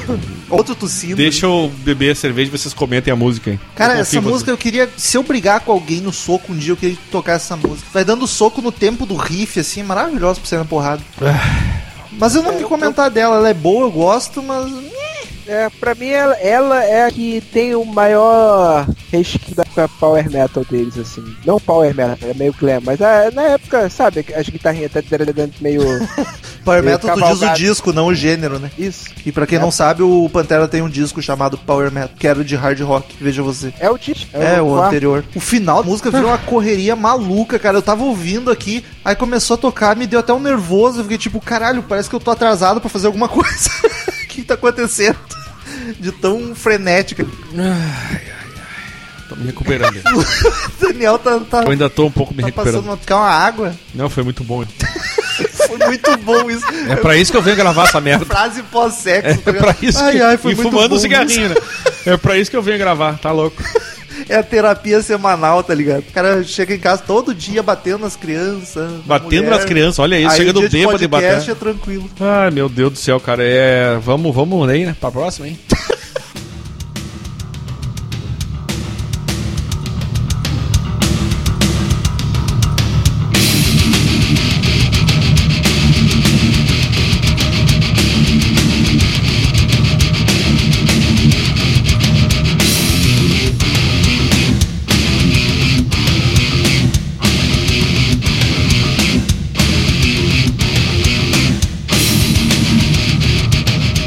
Canção, Medicine Man. Essa eu não cheguei a destacar nada, assim. Eu não. acho a intro mais tímida do disco. Eu acho a música poucos. mais tímida do disco, eu diria. Ela não é muito pé na porta que nem as outras, mas ela tem um rifão, assim, ela é pesada, o vocal tá meio Rob Halford de novo, mas pra mim é outra das mais genéricas, assim, não, não destaco muito. É, eu gosto da baixeira no início, cara. É a única parada que eu acho mais destacada, assim. Ô Chagas, sabia que comentaram falando que não dava pra levar a sério um podcast que usa termos como tecladeira, baixeira. É. Quem falou isso? Ah, sei lá, algum comentário no site. Algum num site falou que não dá pra levar a sério esse tipo de gente que fala esse tipo de coisa, sabe? Ó- Olha os- do que do que estão reclamando. Ah, cara, não, tecladeira, baixeira é quem tem intimidade. Não dá pra levar a sério quem fala rock pauleira. É, verdade, é verdade. Rock pauleira aí não dá. É que isso aí é. É, é, é que tá- os técnicozinhos, sabe, da É, o guitarra. pessoal que vai ouvir um podcast Aquele de música aquele- tem que ter seriedade. É o adolescente de 14 anos que começou a aprender o que, que é. a- a- não, ele foi estudar teoria musical. Tá ligado com o professor ele barroco? Aí ele ouviu e disse: Ai, que, que termos chulos vocês estão usando. É, não, ah, quer fazer? Quer, é o seguinte, me fala quem é, aí a gente vai ver um filme. Eu vou falar assim: o que, que você acha dessa cena? Ah, eu acho uma cena legal. Não é legal, não, cuzão. É um plano americano, pensado, em quatro cores quentes, palhetas variadas. Ah, vai tomar no cu. É tipo, é tipo isso, tá ligado?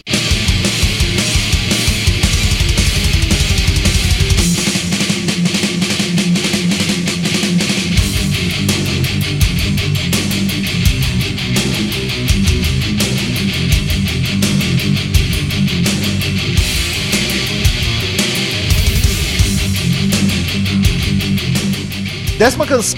E aqui nós temos a treta. A treta do disco. Por que a treta? Vamos lá, conta que. Fala que eu vou contar a historinha. Eu acho essa música ruim, que eu não falei o nome da música. Message in Blood.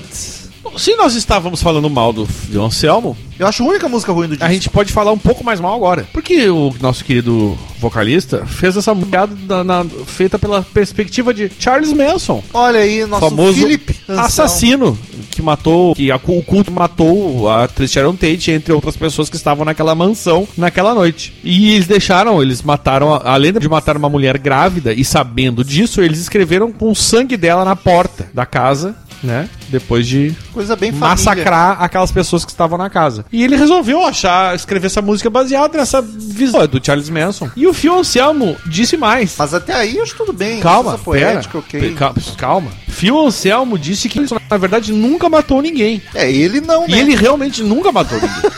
Ele só mandou que as pessoas fizessem isso. Hitler também não matou ninguém. Exatamente. Entendeu? Então Tem ele diz foto do, do Hitler com a, com a faquinha na mão. ah, não há registro. Eu fiquei imaginando uma foto com o Hitler com um canivetinho na mão.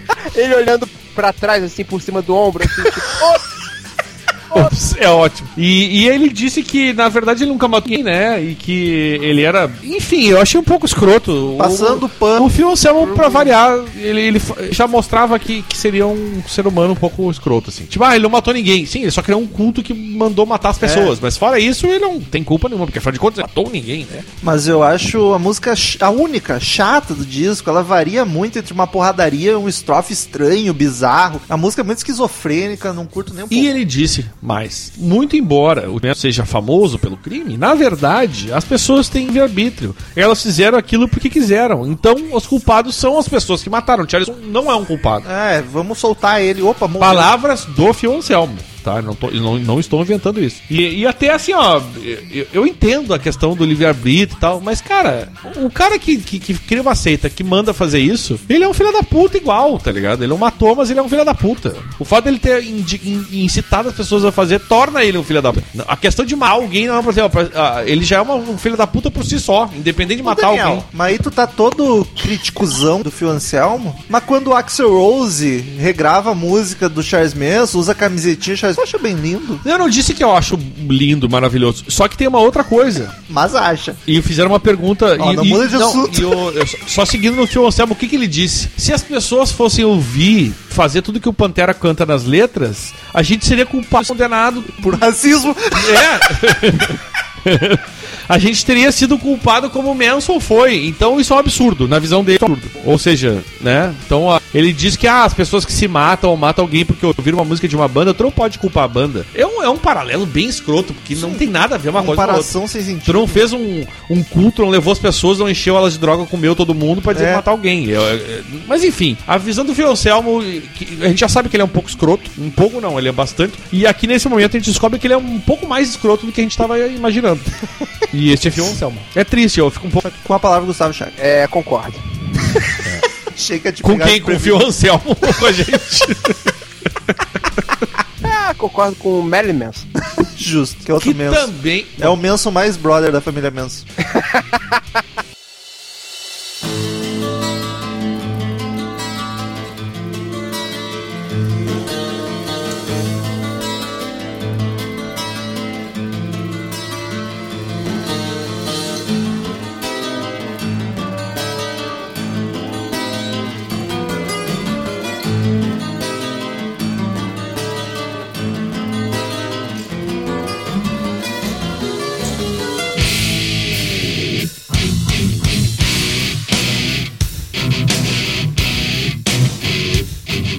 Décima primeira canção, The Sleep. Sono. Que intro linda de violão, cara. Essa é levíssima comparada com as outras. Vocal de boa, um riff marcado, bem tranquilo. Ela é bom pra dar um respiro no disco. Pena que já é a penúltima, tá ligado? Ela podia estar mais no meio pra dar uma acalmadinha. É pro Paul descansar os pés nessa música, tá ligado? Eu acho a, é, a- ela é a Nothing Else Matters com Sad But True do Pantera. Caralho, que Olha comparação defini- genial. Que, que definição bonita isso, cara. É, porque ela tem um dedilhado muito lindo, assim, faz todo sentido. Obrigado. Tá de parabéns. Tomara que o rato que- não te coma. Tô- eu tô até agora procurando, você acredita? Deve estar nervoso aí, suando. metade, metade desse programa eu gravei. em pé em cima da cadeira, igual a Dona da Florinda, mesa. tá não é da, da mesa. Dona Florinda com medo de rato.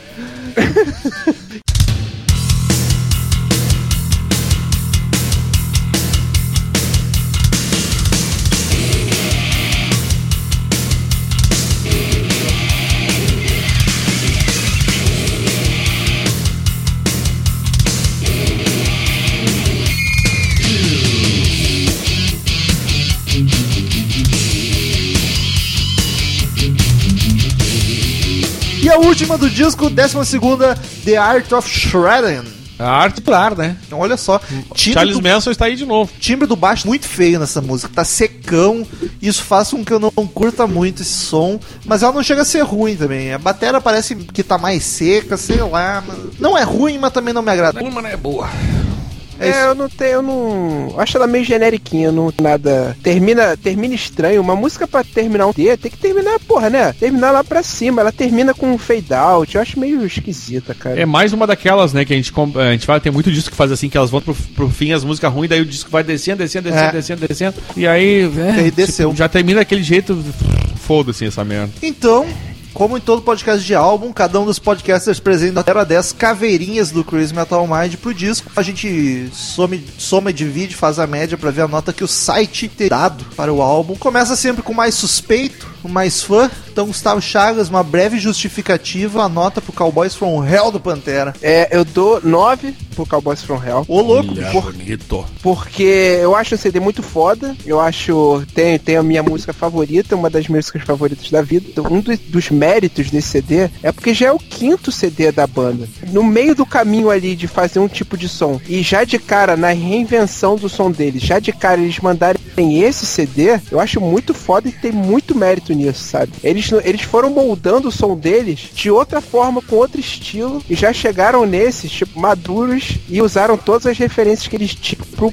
prol do peso, entendeu? É bizarro, né? Porque quando eles mudaram, eles já acertaram em cheio, não foi aos poucos. Pois é, eu acho que isso é um puta mérito, cara. Tipo, no maior, na maior mudança da carreira deles, no maior risco que eles podiam tomar, Podia eles acabar acertaram. É, podia acabar, fuder tudo, eles acertaram em cheio. É por isso que eu acho muito foda. Depois vai o que menos gosta, seria eu aqui entre os três. A nota que eu vou dar é mais analítica do que de coração. Porque eu não sou grande fã do Pantera, assim, não pega, como falei lá no começo do podcast. Mas eu sei que é bom. Eu, só- eu não sei por que, que eu não consigo gostar como deveria. Então eu vou dar nota 8. Porque é um disco assim, é muito bom. Não dou mais porque realmente ele não me pega tanto. Mas é muito bom. Se tu analisa assim, prestando atenção, cara, é cada riff sensacional. O Phil Anselmo tá cantando muito. E ele tem. Acho que minha música Pantera, acho que é Domination. Teria que analisar melhor, mas grandes chances de ser. E a Cowboys from Hell, que é outra que eu acho sensacional, mas Cemetery Gay. Puta que pariu. Então no- nota 8, tá, tá justo. Vai dar Danico. E pra ser bem Cusão. de, de acordo com o que a gente tá fazendo, 9 Gustavo, o que gosta mais, 8 Rômulo, que é o que gosta menos. Eu sou o cara que fica no meio do caminho e daria a nota final, que vai ser a nota 8,5.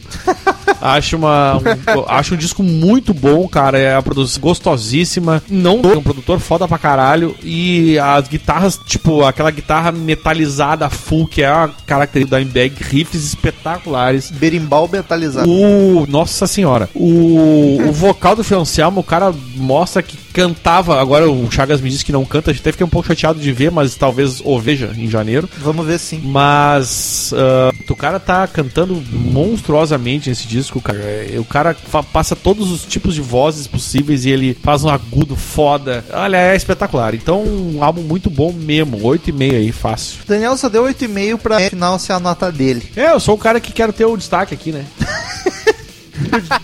O disco termina com a média 8,5, obviamente. E terminamos agora com as sábias palavras de Cid Moreira, que nunca são dele, mas ele que faz o, o destaque.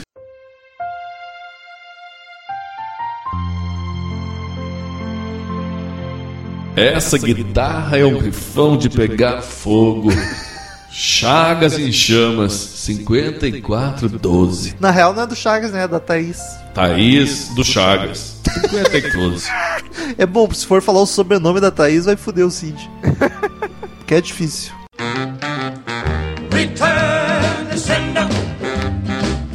Return to sender. I gave a letter to the postman. Put it in his sack. Então, queridos ouvintes, quem quiser mandar e-mail pra gente, clique em contato no canto superior direito do site, mande e-mail direto para crazymetalmind, arroba crazymetalmind.com. Curta a fanpage no Facebook, facebook.com.br crazymetalmind. Siga-nos no Instagram, arroba crazymetalmind. Tem o Instagram de todos os participantes, mas daí tu pesquisa também, não vou estar divulgando tudo aqui. Uh, Siga-nos no Twitter, arroba crazymetalmind, arroba ezerhard, arroba metalromo, arroba Gustavo Chagas. E assine no iTunes, dá 5 estrelinhas lá que nos ajuda muito. Acho que era isso, que se foda. Daniel, E primeiro quem e-mail. quiser ajudar no padrinho, por favor, Padrim, padrim, padrim. acessa o padrim.com ponto barra- BR, ponto barra barra Crazy Crazy Metal Mind, deixe lá sua contribuição. Quem mandou aqui o primeiro e-mail da semana foram poucos, Romulo, dessa vez, Poucos. apesar do sucesso do, do podcast. Muitos downloads, poucos e-mails. Ah, Everton Silva mandou aqui: Olá, galera do CMM, beleza? Me chamo Uhum. Everton, tenho 23 anos e moro no município de Ubatuba, São Paulo. Que homenagem foda ao Black Sabbath. Tenho certeza que não só eu, mas todos os ouvintes desse podcast maravilhoso estavam na expectativa por esse episódio dedicado à banda fundadora do heavy metal. Me permitem fazer uma, trazer uma informação importantíssima envolvendo o acidente do Tony na fábrica? Permito. Minha fonte foi o documentário Rock Legends, do canal Bis, que aliás eu e o Romulo já comentamos algumas vezes, né? Não, eu não. Nunca Não, vi. então nós vamos comentar. Por conta da sensibilidade causada pela perda da ponta de seus dedos, a Yomi precisava mudar seu estilo, já que ele tinha dificuldade em pressionar as cordas com as próteses. Depois que um conhecido havia lhe mencionado a respeito de um violinista francês de gypsy jazz chamado Django Reinhardt, que mudou sua forma de tocar por Não, causa de não, uma... não, não, pera aí. Nos contratamos um alemão pro podcast justamente pra isso. Como que é o sobrenome ali do Django? Reinhardt! que mudou... Muito obrigado, Siegfried. É, é muito bom ter um alguém que saiba falar alemão aqui. Exato. Né? Ramsa! Que mudou só My Shots! Chega, porra. Que. É foda que ele só fala alemão, já não consegue se comunicar direito. com Não, é, ele, não, ele não entende o que a gente fala, a gente não entende o que ele fala, mas assim, pelo menos ele consegue falar Rainer! Do jeito certo. E ele diz aqui que mudou sua forma de tocar por causa de uma queimadura nas mãos. Tony substituiu as cordas grossas de sua guitarra por cordas de banjo, que segundo ele são mais leves e fáceis de tocar, e alterou a afinação para que pudesse fazer bends. Em resultado, e bends, pra quem não sabe, é quando o cara pega o dedinho e levanta a corda, tá ligado? É aquele. Em resultado disso, ele acabou criando o seu característico som grave, pesado e intenso que dava à banda aquele poder tão incrível. Ou seja, o cara me sofre um acidente e marca a história do rock para sempre. Já outros se candidatam a presidente e fodem o país. Não gostei. Fica aí a crítica. Lula livre. Um forte abraço e todos aí da casa do Crazy Metal Mind. Assim, eu não tô duvidando do Everton, mas eu não consigo acreditar muito nisso. Talvez no começo ele tenha fudido o país, mas. Não, tô falando. Tô, tô falando do Tony Não, ele no começo ele não fudeu o país. Ele fudeu o país quando ele botou aquela imbecil pra ser presidente. Ah. Não, mas do Tony Iommi, eh, talvez no começo ele tenha trocado por banjo, mas depois alguma marca deve ter feito a corda É, provavelmente. Não deve, até, hoje ele não toca Não, corda de é, banjo. não. não. mas eu acho que a, a, a intervenção é válida no Não, sentido não, de que. sentido. Até porque ele não disse que ele toca até hoje. É, né? no começo ele deve ter feito isso mesmo. Próximo e-mail de Caio Coutinho Dias, invertiu o sobrenome. Caio Dias Coutinho. Assunto Black Sabbath, a maior. Ele que é de São Paulo, SPL, dois paulistas no começo. E ó, eu, eu gostei que quem mandou e-mail, pelo menos mandou e-mail com contexto. Exato. Tem- meio bom de ler, grande. Ele diz o seguinte: bom dia ou boa noite. Pra gente é sempre boa noite. É raríssimas vezes que a gente grava de, de dia. Povo Manhã do, nunca. Povo, nunca. Povo do Crazy Metal Mind. Que podcast foi esse? Que podcast? Black Sabbath é uma banda sensacional, de outro nível. Marcou a história como quase nenhum outro grupo musical conseguiu. E estou aqui para fazer polêmica, pois para mim Sabbath é justamente a maior banda da história, a mais importante do rock metal. Explico. O metal é o maior gênero em termos de subgêneros e diferenças musicais que já vi. Pode ser, cara, mas jazz tem subgênero pra caralho também. Mas acho que metal deve ganhar. Eu acho que sim. E quase todos, se não todos, bebem diretamente do que o Saba fez. Mesmo nos ritmos de rock que não são metal, a influência do Saba é forte, influenciando o clima, deixando a música mais pesada. Os, Está chovendo agora. os riffs marcantes e mais pesados e diversas características do metal influenciaram o resto do rock, como baterias pesadas, muito pesado na frase. Apesar disso, vir mais Led Zeppelin marcou como parte do metal. Temas mais macabros e até a cadência rítmica acelerada. Esse caso também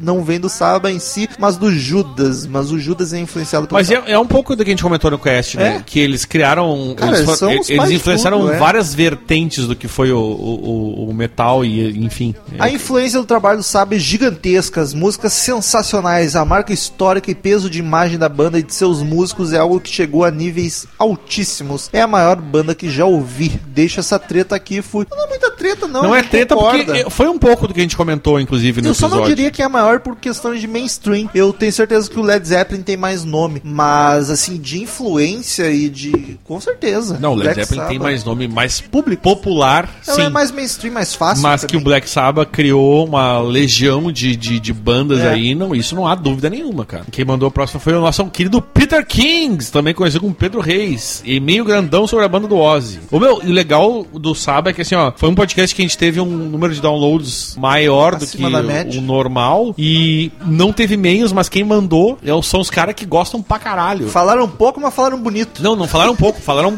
bastante, inclusive. Mas é legal isso, tu vê que tem muita gente apaixonadíssima pro Black Sabbath. Isso é muito legal. E o legal é saber que gostaram do nosso cast, que, a gente, que sempre quando tu fala de uma banda grande com muita É história. agradar. Porque não é, não é que seja agradar, é que é tanta coisa pra falar, cara. Eu diria, eu não fiquei satisfeito. É, e tipo, é que é muita coisa pra falar e tu parece que tu não consegue falar tudo que tu quer, Sim, sabe? é. Ah, da onde que ele é, Danico? Ele é de Belzonte, Minas Gerais. Ele fala: "Fa- salve, salve, farofinhos do Crazy Metal Mind, tudo natural quanto a luz do skate.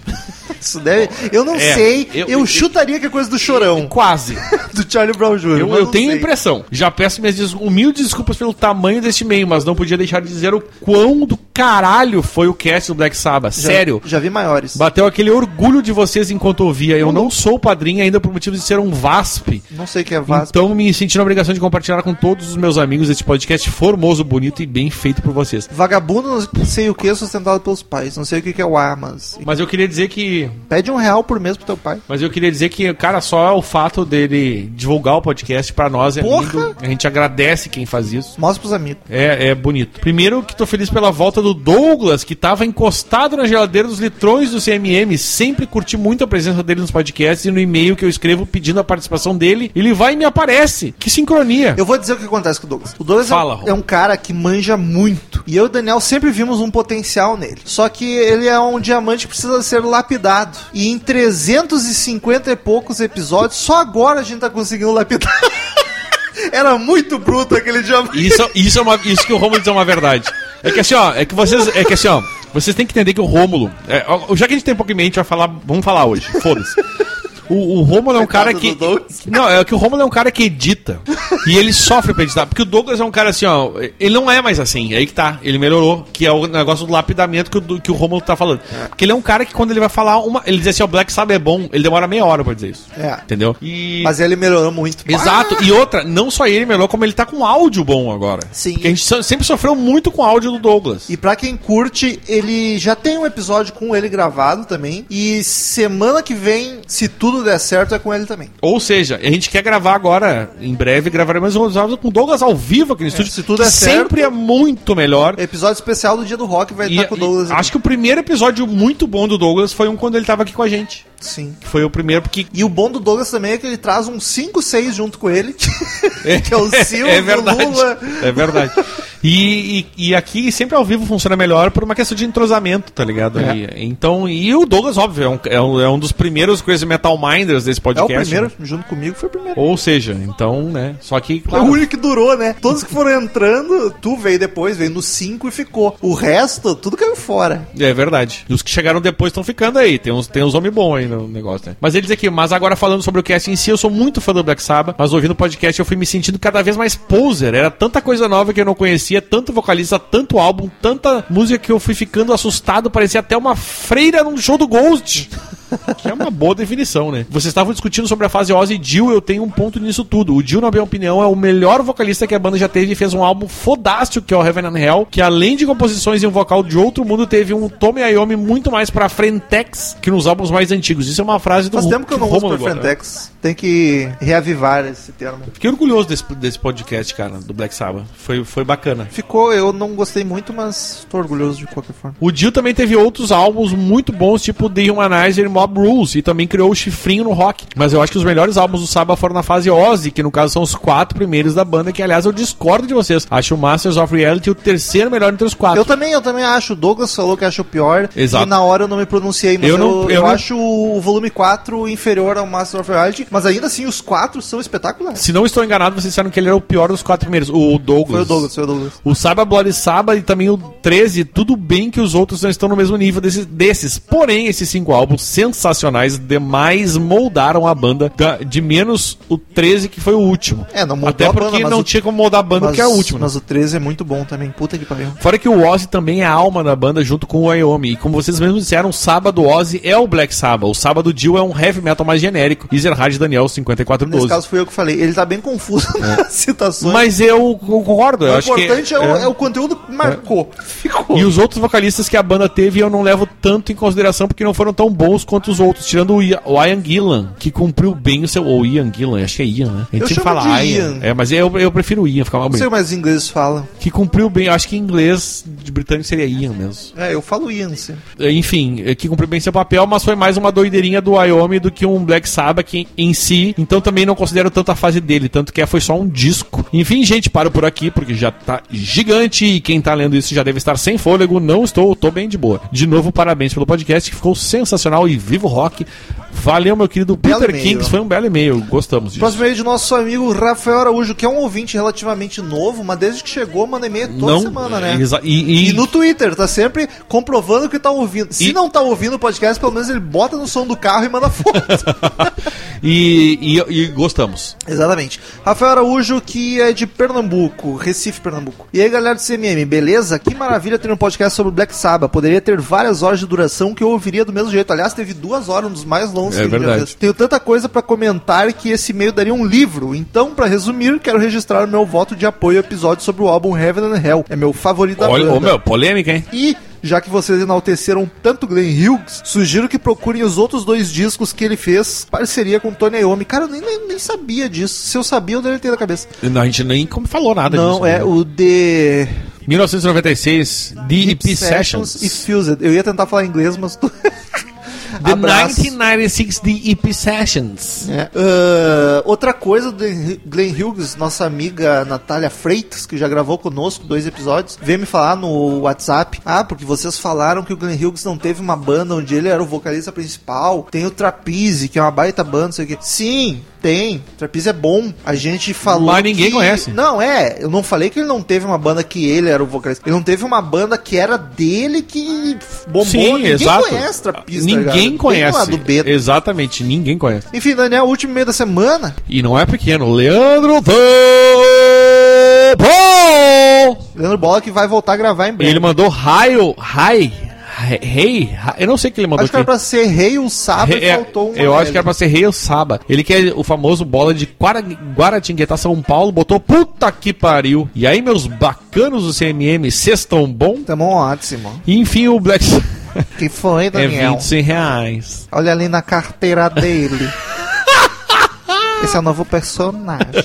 E aí, meus bacanos do CMM, cês tão bom? Enfim, o Black Sabbath teve episódio que merece. Épico e gigante como é a banda. Ô, meu, como a gente tá com ouvinte do, do Nordeste, né, cara? Não é, É, o caso do. Bola.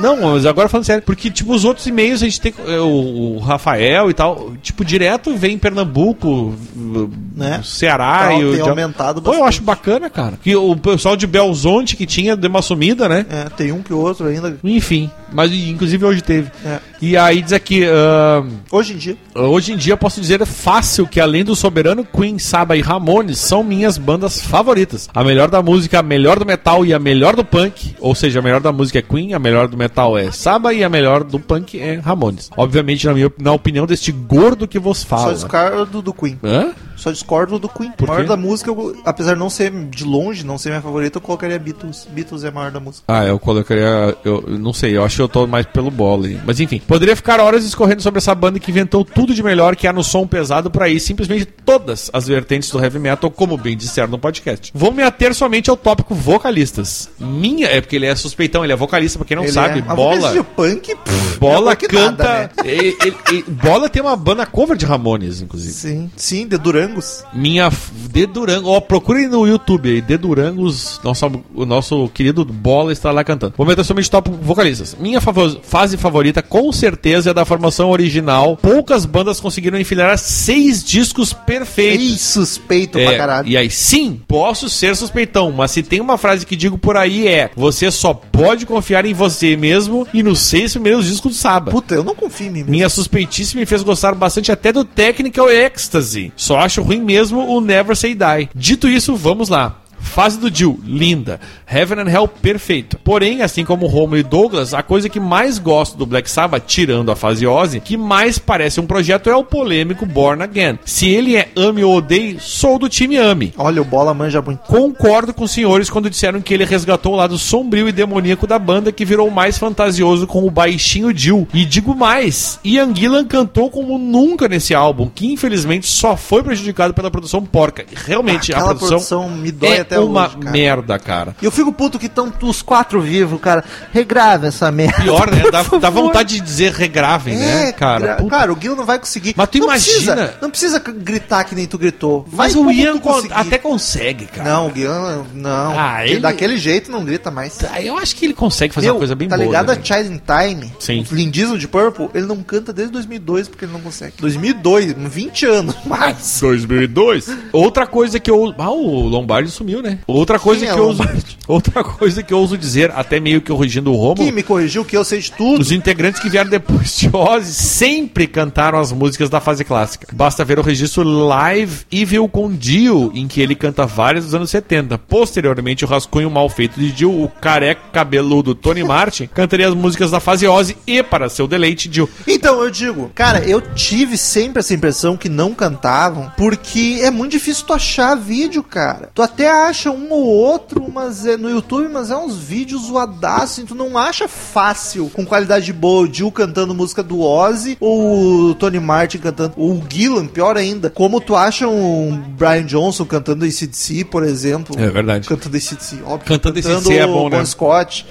Ah, Enfim. É, Não é tão fácil de achar, eu sempre tive essa impressão que não cantava muito. E o Jill tem tantas músicas clássicas também, enfim, foda-se. Mas tá corrigido então, O que acontece é que depois da treta com a Sharon, aí sim eles passaram a se apresentar como Heaven and Hell e somente aí pararam de tocar músicas de outras épocas. É, mas daí foi em 2009, então eu tô errado de qualquer jeito. Provavelmente porque foram proibidos por aquela doçura da Sharon.